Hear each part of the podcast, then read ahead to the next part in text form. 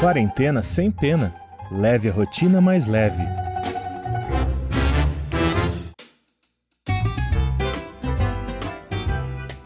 Oi, pessoal. O meu nome é Roberta Gonçalves. Sejam muito bem-vindos neste espaço de bate-papo e informação. Quarentena sem pena. Juliana Sucupira, soprano do Coro Sinfônico do Rio de Janeiro, encontrou uma forma de aliviar a tensão. De seu apartamento, na Zona Sul carioca, ela canta para a vizinhança, que aplaude e pede bis. Uma de suas espectadoras mais assíduas é a atriz e apresentadora Cissa Guimarães, grande entusiasta de seu trabalho. O cantor baiano Moraes Moreira, falecido recentemente, era outro vizinho que engrossava a plateia da soprano. O repertório de Juliana é eclético, incluindo clássicos da Broadway, áreas de óperas famosas e música popular. Ansiosa, ela já sabe o que vai fazer quando acabar o isolamento social. E nos conta agora. Quem canta, seus males espanta. Quem não conhece esse ditado popular? Mas o interessante é que, no caso da entrevista de hoje, quando a nossa entrevistada canta, ela espanta não só os próprios males, como também aqueles de toda a vizinhança. Não é isso, Juliana? Um prazer ter você aqui com a gente. As apresentações, né, pela, pela janela começaram pela necessidade, uma necessidade própria, né, de você expressar um pouco o que estava sentindo, essa situação toda da quarentena, e você falou que teria começado com uma oração e saiu como música, é isso? Foi exatamente isso. Eu sou cantora profissional, então assim, meu, meu ofício no dia a dia, em outros em tempos normais já é cantar, quase todo dia eu gravo, faço eventos, tal. E aí no que eu fiquei presa em casa, eu mantive a minha meu aquecimento vocal, cantava, fazia até lives no Instagram, mas assim, dentro de casa, né, no meu, ao meu piano. Eu não tinha pensado em ir para a janela, era uma coisa que não tinha me ocorrido. E até vi notícias vindo, vindas da Itália, né, os cantores nos balcões. Exato. Mas, mas era uma coisa que eu não me empolgava porque não sabia qual ia ser a recepção, tem muita briga nas janelas de dia, panelança, eu, eu não estava muito animada, não, não sabia o que, que ia dar. Até que era um domingo, às seis da tarde, tocou o sino da, da igreja aqui perto. Falei, fui para a janela, me debruçar, fiquei apreciando mesmo. A minha avó me ensinou e toda vez que eu, eu ouvisse um sino tocando, podia estar andando na rua dirigindo, dentro de sala de aula, ouvi um sino tocar para eu rezar uma Ave Maria na minha cabeça. Aí, nesse dia, eu estava na janela e eu comecei até rezando mesmo, mas aí eu, eu canto toda hora Ave Maria, né? Principalmente em casamentos, em missas. E eu comecei a cantar, só que eu cantei bem baixinho, sussurrando mesmo, só para mim. Ave tá. Maria. Aí foi assim baixinho, de, de não dar para ouvir mesmo. Só que uma vizinha do prédio da frente, ela estava assim, devia estar intrigada, né? Estava ouvindo uma Ave Maria bem baixinho. Ela perguntou: Você que estava cantando? Perguntou: Você, você que estava cantando? Eu falei: Era. Ah, canta mais alto e tal. Aí eu repeti, cantei tudo de novo, aí mais alto, né? Emitindo mais voz. E aí aconteceu um milagre, porque veio um monte de gente para as janelas dos prédios em volta Parecia que eles estavam esperando por aquilo, sabe? Tá todo mundo preso dentro de casa. De repente ouviram uma Ave Maria totalmente não planejada e vieram para a janela e gritaram e bateram palmas. Foi tão emocionante esse momento, sabe? E eu falei, ah, obrigada, obrigada. E esses primeiros contatos foram assim, no grito mesmo, janela, janela. Qual é seu nome? Juliana. Juliana, é, ah, eu quero postar, você tem perfil. A gente, assim, conseguindo se comunicar aos gritos, né? Aí eu passei, isso. olha, passei, passei meu WhatsApp pela janela gritando, todo mundo ouviu meu telefone. Opa! Aí eu. E aí, ah, canta de novo, vem de novo amanhã. Essa experiência que você conta, quando a gente pensa que uh, a música erudita, né, a, a, música clássica, que é ali o teu campo de trabalho, principalmente no Brasil, ainda não faz parte, digamos, do dia a dia das pessoas, né, de uma maneira tão, tão próxima. E o que a gente vê com essa experiência que você está falando e com, com as suas apresentações ao longo desse período é, de certa forma, uma aproximação dessa arte que muitas pessoas não tinham intimidade ou que simplesmente não conheciam. Infelizmente, né? Não tem, ninguém anda com CD de música clássica no carro, não tem esse costume de escutar áreas de ópera, é, salvo as mais conhecidas, né? Ou quando vai para algum musical, ou a nona sinfonia de Beethoven, que todo mundo cai. Enfim, tem peças que passaram a ser populares, entre aspas, né? Assim, mas são peças clássicas. Mas de fato não é, não está na nossa cultura é, esse, esse universo erudito, lírico. E eu comecei por aí, então eu fiz eh, diversas Ave Marias diferentes, eu fiz Mozart, o Ave Verum. E tem alguma música, tem alguma que é mais pedida pelo pessoal normalmente, que você pode dar uma canja para nós aqui, para a gente saber? Aí tem de tudo, porque na verdade eu até, até fui pro popular também, que eu também sou cantora popular, hum. e eu senti que eu estava precisando atender esses outros pedidos também, né? Eu já cantei Tom Jobim, temas de filme, musicais da Broadway, é, Noviça Rebelde, Cats, Fantasma da Ópera, sabe? Então, é uma coisa que... variado. Eu acabei não, não me restringindo ao universo só clássico erudito, porque porque eu acho que abriu o leque e alcançou ainda mais gente, né? Uhum. Mas, mas eu comecei no erudito, fazia as áreas, fazia, cantei aquela oh, meu bambino caro, sabe? E assim, e as pessoas aí, né, ah, já ouvi Maria Callas num filme, então eu já conheço esse tipo de voz, é soprano, é o que tenor, eu falei, não, tenor é homem. Então é engraçado, é interessante que as pessoas se interessam, procuram, né, saber. E eu explico com a maior paciência, mas assim, a, a coisa está evoluindo de tal modo que eu não estou mais dando conta de responder muita mensagem agora. Mas, mas aí, aí porque tem tipo um, é um grupo de WhatsApp só da vizinhança e você, é isso que não? Não, essa é a questão. Eu canto debruçada na janela, então tem, claro, um universo restrito, né, uns 10 prédios em volta aqui que conseguem me ouvir. Só que ao mesmo tempo, enquanto eu estou na janela, eu transmito ao vivo pelo Instagram para mais de 5 mil pessoas, entendeu? Hum. Então o negócio cresceu numa proporção enorme. Todo santo dia, de domingo a domingo, sempre às 18 horas. Só que eu canto uma única música por dia. Então são poucos minutos por dia. É interessante que os vizinhos, os vizinhos já sabem que eu vou chegar na janela, eles vão ouvir uma música, vem todos para a janela e eu vou me retirar. Tchau, pessoal, até amanhã, até amanhã. E eu canto uma música por dia, eu não digo qual é a música, é surpresa, porque agora eu vario mesmo, né? Música popular brasileira, a área de ópera. Olha passando pelos musicais, tanto de tudo. Aí tem sempre então, expectativa. E tem a expectativa. E quando eu abro o, a live que eu começo a transmitir, o que, que é hoje? O que, que é hoje? E aí tem gente que faz pedido. Hoje eu tinha aniversariante, eu já atendi pedido. então, às vezes, por exemplo, aqui o meu vizinho de prédio era o Moraes Moreira. E depois da pandemia, ele me assistia, a janela com janela, na minha cara. Assim, ele me dava tchauzinho e tal. E ele morreu ele morreu em plena pandemia, né? Deve ter um mês, final de março, início de abril. Já estávamos em confinamento, eu já vinha cantando na janela. Estava até para tomar coragem de pedir para a gente fazer um dueto ele cantar comigo. E ele era um vizinho muito querido. Então, no dia que ele faleceu de manhã, ele faleceu durante a madrugada, veio a ambulância aqui de manhã cedo. A gente nem sabia quem era o vizinho que estava passando mal. E aí chegou às 18 horas, Aí eu fiz uma música do Moraes Moreira, homenageei, entendeu? Nossa, Já fiz uma homenagem à minha outra vizinha aqui, ilustre, que é a Cissa Guimarães, pediu música. A gente só se conhecia de vista, né? De oi, assim, eu, eu a vejo passando pela calçada, não sou amiga, não, nunca nos conhecemos. Aí, para você ver como é que são as coisas. Eu comecei a cantar e ela curtindo, ia para a janela, mas eu não a vejo, eu não vejo a janela dela. Tem um prédio entre os nossos prédios. Hum. Ela mora, na verdade, três prédios depois, na minha rua, mas depois, uns dois, três prédios depois. Então, eu nem fazia ideia que ela estava me ouvindo, que estava adorando e tal um belo dia chega uma mensagem para mim pelas redes sociais de Ju, olha, eu sou a que mais grita, eu espero todo mundo parar de gritar, o último grito é meu. Eu falo, obrigada, Ju. Ela é uma figura. Obrigada, eu tô adorando, você é luz, você anima, eu tô sozinha aqui na quarentena, fico esperando para ver qual é a música do dia, não, não, não. Eu até fiquei com medo, falei, gente, será que é a Cissa Guimarães mesmo? Porque, né? Aí eu fui conferir o perfil dela, era aquele autenticado, era real.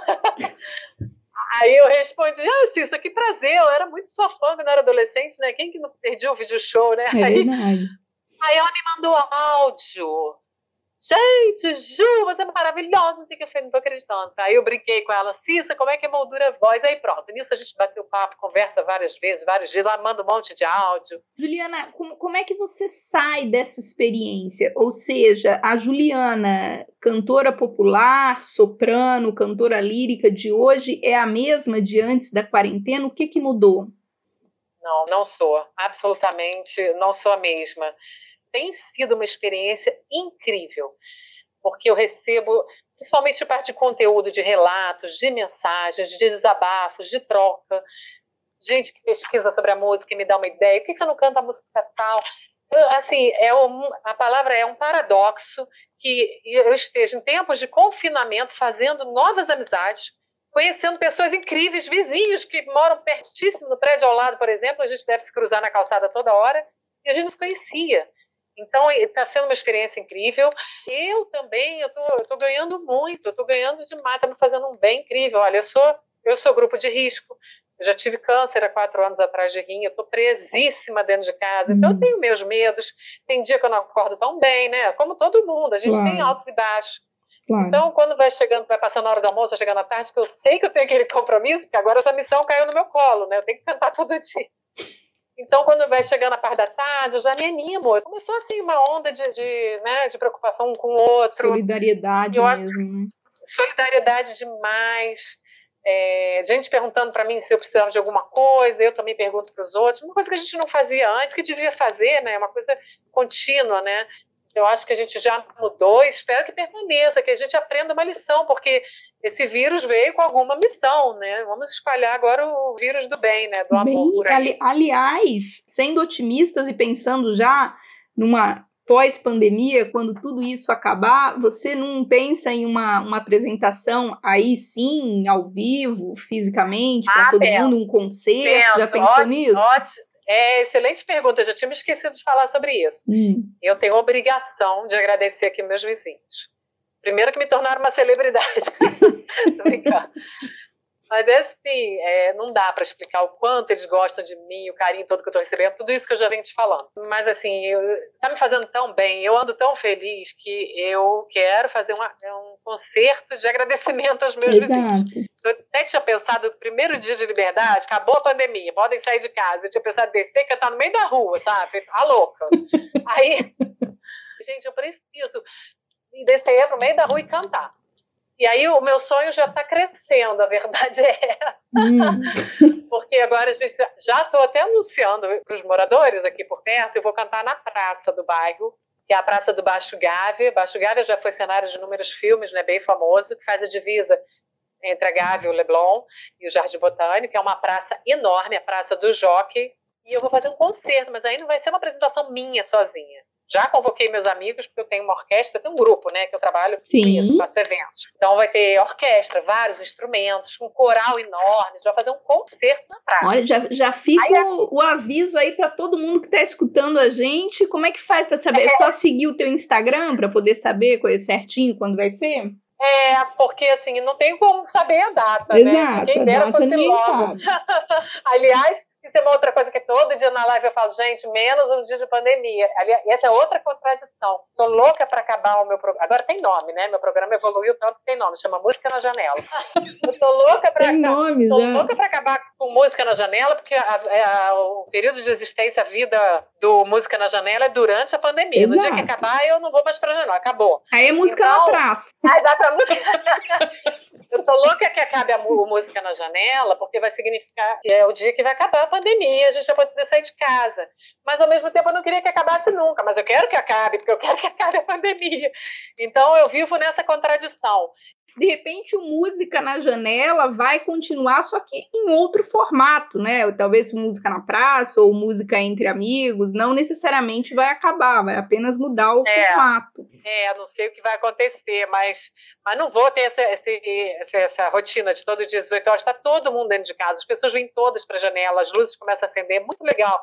Mas é o momento que a gente está vivendo, está todo mundo preso. Então eu vou para a janela, tanto às seis em ponto. Eu falo compositor, claro. que ano foi composta, ah, 1966, com musical tal, depois fez sucesso na voz de Frank Sinatra. Eu falo rapidinho, as pessoas adoram isso. Eu situo a música, eu falo do contexto. Outro dia cantei uma música, mais de 60 versões. Tem coisas que até eu, tanto eu sou tão pesquisadora de música, tem coisas que até eu estou descobrindo. Vamos recomeçar com música. O primeiro evento, eu vou fazer um concerto. Inclusive, já dando um spoiler, uma coisa aqui que eu lembrei agora, que eu não falei ainda para ninguém, mas não tem Opa, problema. Mas não tem como deixar de ter o Aleluia de Handel. Você sabe qual é o Aleluia de Handel, né? Aleluia! Aleluia! Aleluia! Aleluia! Aleluia! de render. Belíssimo. Aleluia, sai de casa. Perfeito. Então, né, perfeito, bem adequado. Na ocasião, música, que eu ia falar, super pertinente. Aleluia. Agora imagina um coral cheio de vozes, um instrumento, uma orquestra. Lindo. A Juliana Juliana. tem Aleluia de Handel, vou fazer a nona sinfonia de Beethoven, eu quero fazer um programa, nem, nem pensei muita coisa não, essa Aleluia porque é óbvio, né, porque a gente tem que comemorar. Mas eu quero fazer um concerto com músicas, as clássicas populares. Conta aqui pra nós um pouco do, dos teus compositores preferidos. Essa história é bem interessante. Eu fiz o concerto de reabertura do teatro da ABL, Academia Brasileira de Letras, tá? Casa fundada por Machado de Assis. Olha, um casarão antigo, tem um prédio moderno também. E assim, quando eu cheguei lá, e eles me pediram para cantar músicas que tivessem sido compostas, em primeiro lugar, óbvio, só compositores brasileiros, e músicas que tivessem sido compostas em cima de- da obra de Machado de Assis. E eu, eu fiquei com a cara, sem saber nenhuma. muito Gente, tô- específico. Eu sou cantora há tantos anos, a minha vida inteira. Já fiz uma universidade de primeira qualidade, uma federal aqui no Rio. Sou tão estudiosa.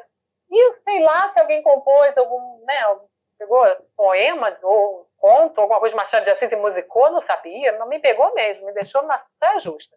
Claro que aí não deu para fazer um concerto só com Machado de Assis. Mas Manuel de Abreu e consegui fazer um concerto é, modinhas de autoria de, de grandes escritores brasileiros. É, tem que estar bem preparada. E, e quando é uma coisa, nesse caso da Academia Brasileira de Letras, era super específica. E me, me encanta isso, foi um desafio, né? Então, sabe, abrindo aqueles arquivos centenários, eu folheando partitura. Foi assim que eu fiz a pesquisa para esse, esse concerto da ABL. Porque hoje em dia você tem muita coisa digitalizada. Né? Esse acervo da época não tinha. Então, isso faz parte do meu trabalho também, né?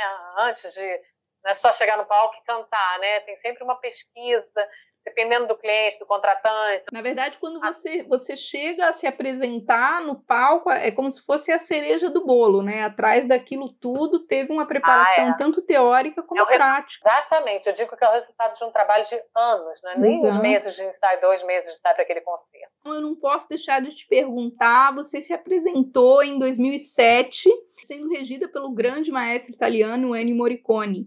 Como é que foi essa Isso. experiência? Como é que foi a preparação? Ele, como maestro, é muito exigente. Foi outro momento mágico na minha carreira, emocionante.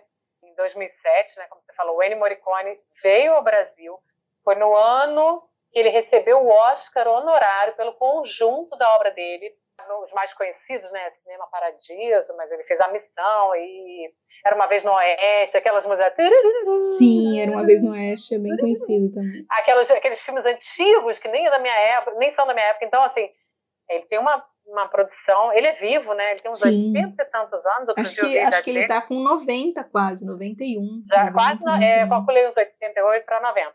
A novidade foi o seguinte, eu sou integrante do Coro Sinfônico do Rio de Janeiro, um coro Sim. maravilhoso aqui no Rio, grande, um maestro de excelência, que é o Júlio Moretson, e o maestro que foi chamado, o coro, naturalmente, porque o Ennio Morricone veio, foi no Teatro Municipal aqui do Rio, e ele trouxe com ele alguns músicos que ele não abria mão, Hum, a cantora solista italiana, que tá- acompanha ele ao redor do mundo em todos os concertos que ele faz, turnês todas, a cantora, é, um baterista dele, um guitarrista, eu diria uns cinco ou seis músicos vieram, ele Tá. trouxe com ele, os italianos, mas ele veio para cá, ele precisava de uma orquestra de coro, e a gente teve a felicidade de termos sido chamados, né, o Coro Sinfônico do Rio de Janeiro, um grande concerto de gala, fechado, só para convidados, no Teatro Municipal, foi uma coisa.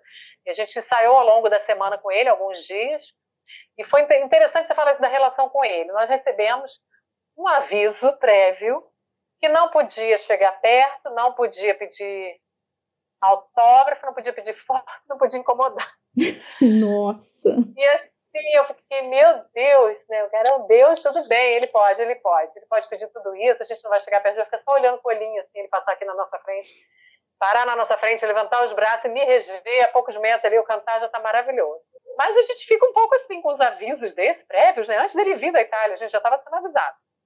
E não foi nada disso. Um sorriso doce, sabe? Uma, uma gentileza. Não, podemos fazer de novo. Eu prefiro esse trecho. A gente pode fazer um pouquinho mais suave aqui, não sei o que. Sabe? Foi Nossa, fluiu tão bem, tá? Era um prazer, sabe? Ele ria. E aí, vamos, vamos fazer, vamos pular, vamos pular essa música agora, fazer música tal. Antes de saber que ia ser uma surpresa diferente disso que avisaram, eu já achava que ele estava certíssimo, porque deve ser muito desagradável, né, ser tão assediado.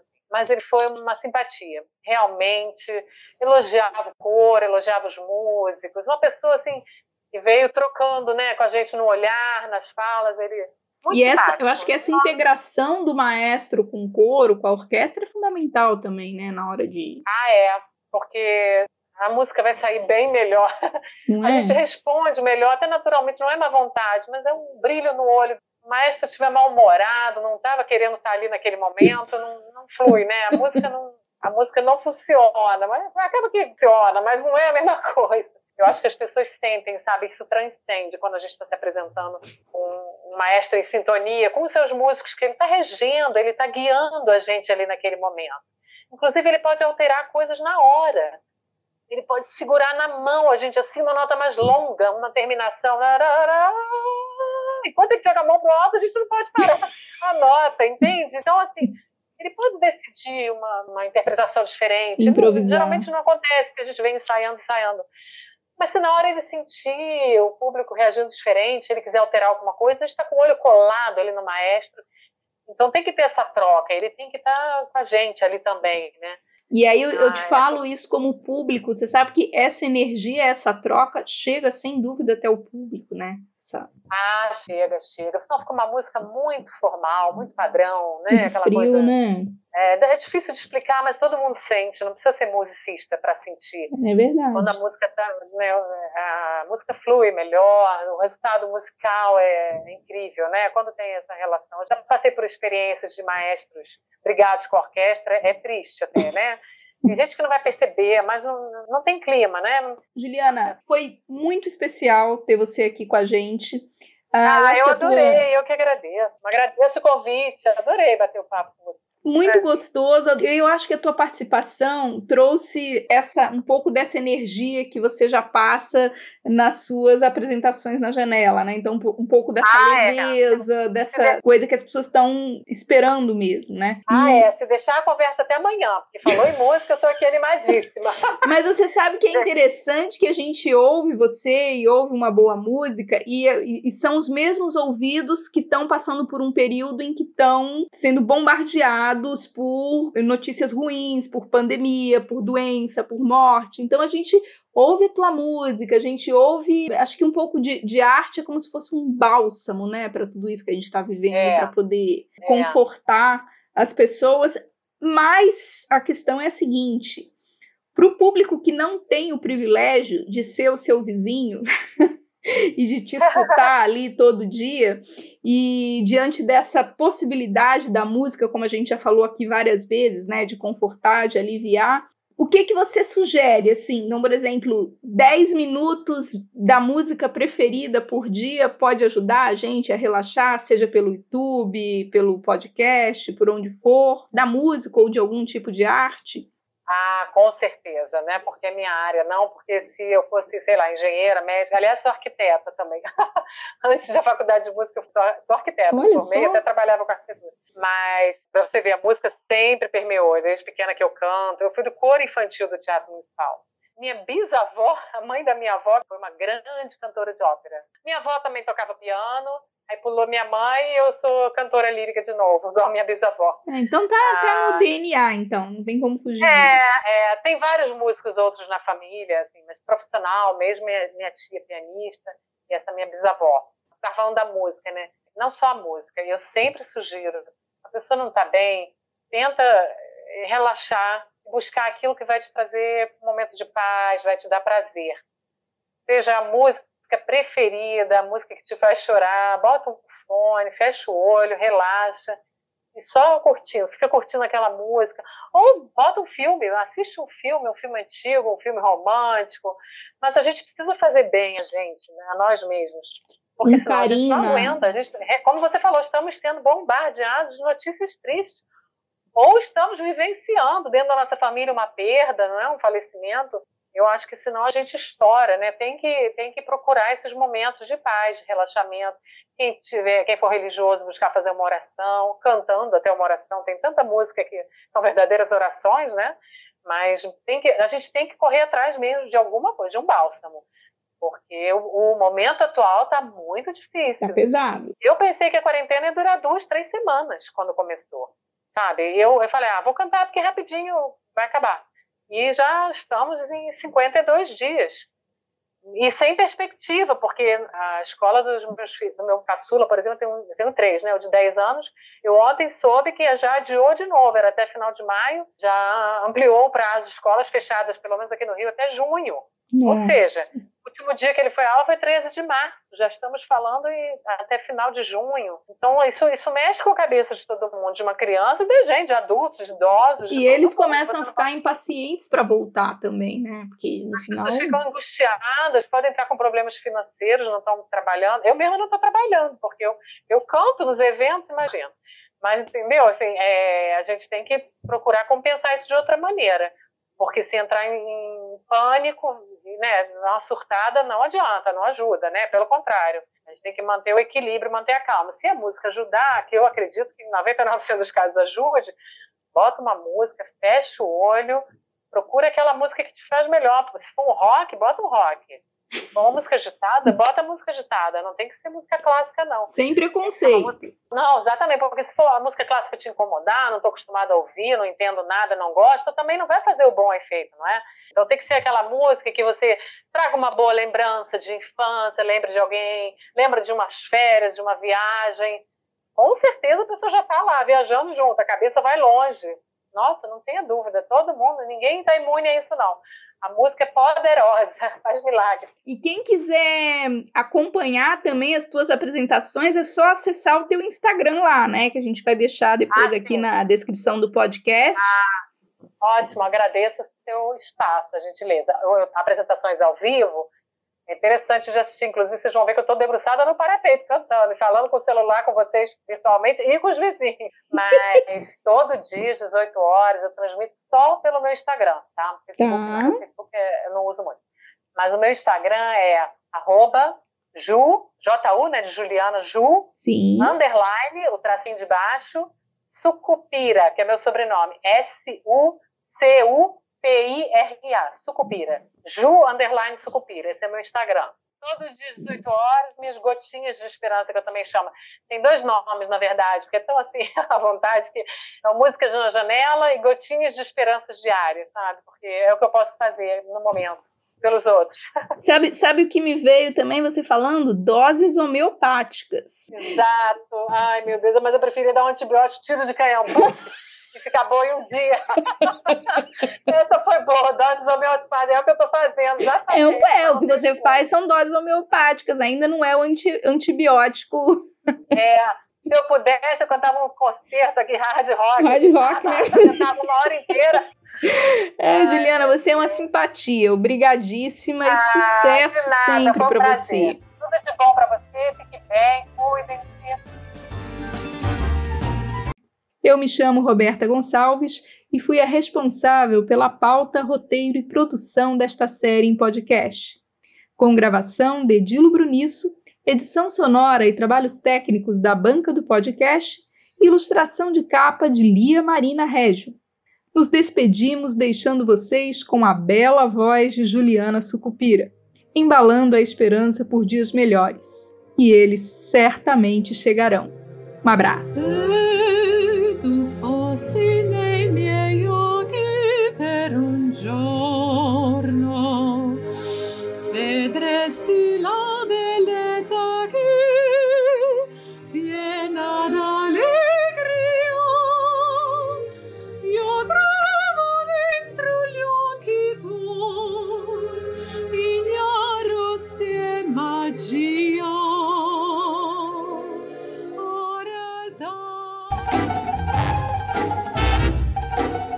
Quarentena sem pena. Leve a rotina mais leve.